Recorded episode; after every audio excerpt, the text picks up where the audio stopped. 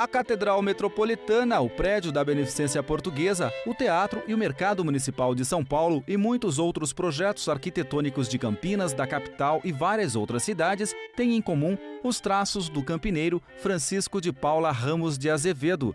Filho de uma tradicional família campineira, nasceu em São Paulo durante uma viagem dos pais em 8 de dezembro de 1851 em Campinas, morou na casa de número 1 da Rua Barreto Leme, onde passou a infância e a adolescência. Em 1875 foi para a Bélgica, onde se formou em engenharia civil, arquitetura e belas artes. Para o arquiteto João Batista de Araújo Camargo, estudioso da obra de Ramos de Azevedo, ele foi o pai da arquitetura brasileira no século XIX e começo do século XX. Eu acredito que sim, porque no final do século XIX eram os mestres italianos, portugueses ou espanhóis que faziam obra, construíam, mas não tinham os conhecimentos técnico-artístico que o Ramos trouxe da Europa, que ele estudou na Bélgica, na Universidade de Gandhi, onde ele se formou em primeiro lugar. E o diploma dele foi selado e assinado pelo rei da Bélgica na época.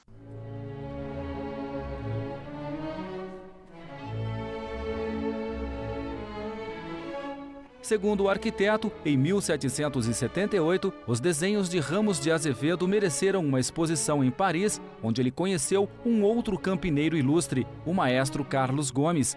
No ano seguinte, voltou a Campinas, onde foi contratado para terminar as obras da Catedral Metropolitana.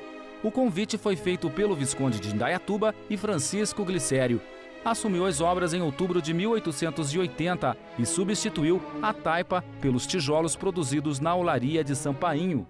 De acordo com a professora Ana Villanueva, a construção da fachada da igreja é atribuída a ele, mas há controvérsias. O que é certo é que o Ramos de Azevedo elevou toda a abóbada de berço do transepto da nave. Posteriormente, né, 1880, ele fez isso para valorizar o retábulo que é o retábulo do Vitoriano dos Anjos, né, construído pelo Vitoriano dos Anjos, e também para dar uma melhor circulação dentro da catedral.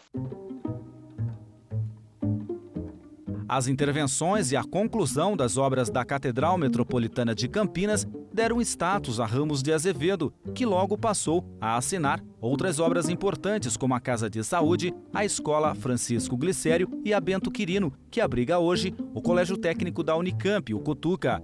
Em 1886, foi para a capital a convite do Visconde de Parnaíba, que era governador da província de São Paulo. No dia 13 de junho de 1928, Ramos de Azevedo morreu no Guarujá e foi sepultado no cemitério da Consolação em São Paulo. O monumento em sua homenagem, inaugurado anos depois da sua morte, tem a altura de um prédio e hoje está no campus da USP, em frente à Escola Politécnica que ajudou a erguer. Em Campinas, a homenagem a tão ilustre personalidade se restringia a uma pracinha que fica na esquina entre a Avenida Andrade Neves e a Rua Marquês de Três Rios. No local, não existe nenhuma identificação ao nome da praça. O que existe é um busto homenageando uma outra personalidade e uma placa de concreto armado que faz referência aos 150 anos do arquiteto.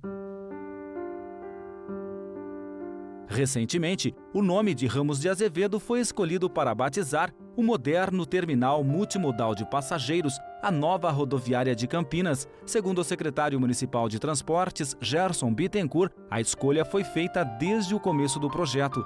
No local, foram investidos 36 milhões de reais. 6 milhões saíram dos cofres da prefeitura e o restante do investimento foi feito pelo consórcio que venceu a licitação pública para exploração por um período de 30 anos. O analista de sistemas, Osni de Oliveira, é usuário do terminal. Para ele, demorou muito para Campinas ter uma rodoviária à altura. Sim, estava na hora de ter um, uma rodoviária desse porte, né? Com certeza. O terminal multimodal de passageiros Ramos de Azevedo, inaugurado em junho deste ano, está funcionando normalmente, mas segundo o secretário de Transportes Gerson Bittencourt, algumas intervenções ainda são necessárias. Algumas intervenções no entorno ainda são necessárias. Em primeiro lugar, o viaduto ou o túnel de pedestre sob o viaduto da Lix da Cunha, ali é uma importante via de saída do terminal, deve ser concluído pela, pelo governo do estado até março do ano que vem, como nós também temos ali a recuperação do túnel Joá Penteado, que faz parte desse complexo mais amplo, que deve ser concluído entre final de dezembro e início de janeiro. Aí com essas duas intervenções nós consideraríamos o conjunto das intervenções concluídas. Para justificar o nome dado à nova rodoviária de Campinas, foi implantado no hall de entrada painéis que trazem um pouco da história do homenageado. Além de um breve histórico sobre Ramos de Azevedo, os milhares de passageiros que transitam pelo local diariamente têm a oportunidade de conhecer, através das fotos, algumas das obras assinadas pelo arquiteto, como, por exemplo, a Casa de Saúde, a entrada do Cemitério da Saudade e o Mercadão Municipal, que comemora um século de existência neste ano. De Campinas, Flávio Botelho.